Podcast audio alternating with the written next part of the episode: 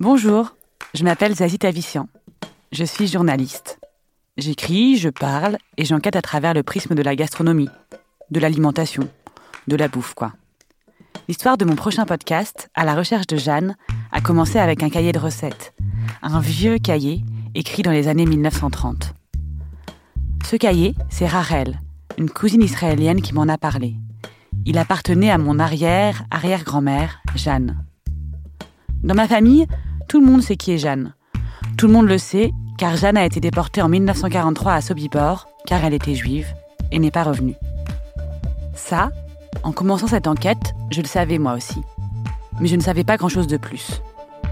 J'ai donc décidé de voyager en France et en Israël, de cuisiner avec des personnes de ma famille des recettes de Jeanne, de fouiller dans les archives. Tout ça pour essayer de comprendre qui était Jeanne. J'ai aussi voulu raconter une histoire plus large, celle des Juifs en France, de la Shoah et du silence qui se transmet de génération en génération.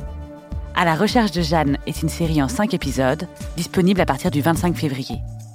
Cette enquête est réalisée par Solène Moulin et produite par Juliette Livartowski. Elle est diffusée dans Connaissez-vous l'histoire 2, le podcast narratif de Binge Audio, et sera disponible sur toutes les plateformes de podcast. À la recherche de Jeanne a reçu le soutien de la Fondation pour la mémoire de la Shoah.